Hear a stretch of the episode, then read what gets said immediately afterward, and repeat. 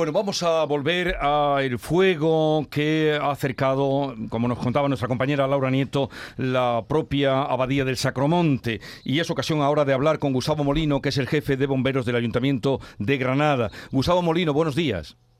Eh, hola, muy buenos días. Eh, ¿Cuál es la situación ahora que ya eh, con las claras del día pueden evaluar mm, la evolución del fuego? Sí, bueno, el, eh, ahora mismo yo acabo de, estar en el puesto de mando y, he estado compartiendo un poco la, eh, la evolución con el, con el jefe de extinción que ha estado durante toda la noche en la zona.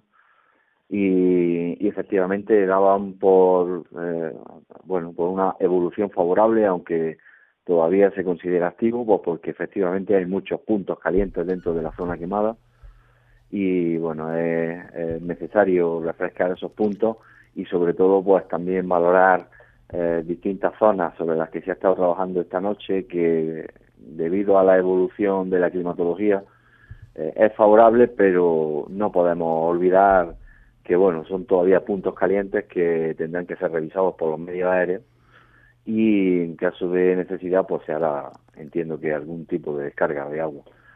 Por lo tanto, ahora mismo hay distintas unidades de Infoca que están trabajando en la zona.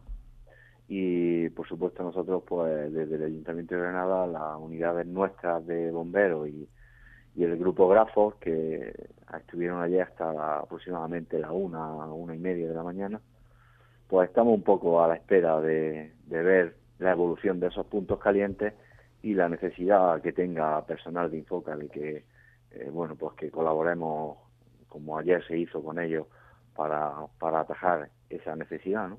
O sea que estarían ahora más en un momento de, observación para ver si necesitan más refuerzos o cómo actuar. Sí, ahora mismo precisamente estamos en, en ese punto. Acabo de hablar con el director de extinción y, y ahora mismo lo que vamos es eh, a valorar eh, cuáles son las zonas con más puntos calientes eh, ver si con los medios que hay en la zona de, Infoca es suficiente y, por supuesto pues estar en continuo contacto con ellos pues para reforzar sobre todo las zonas que, estén cercanas a la vivienda y que puedan amenazar eh, peligro para, para pues, pues, los habitantes de esa zona. Bueno, al menos con lo que usted nos cuenta, hay una tranquilidad después del el susto de ayer por la tarde cuando las llamas avanzaban. Gracias, Gustavo Molino, jefe de bomberos del Ayuntamiento de Granada, por estar con nosotros. Un saludo y que tengan un día tranquilo, sin sobresaltos. Muy bien, muchas gracias a ustedes. Adiós, buenos días. Buenos días.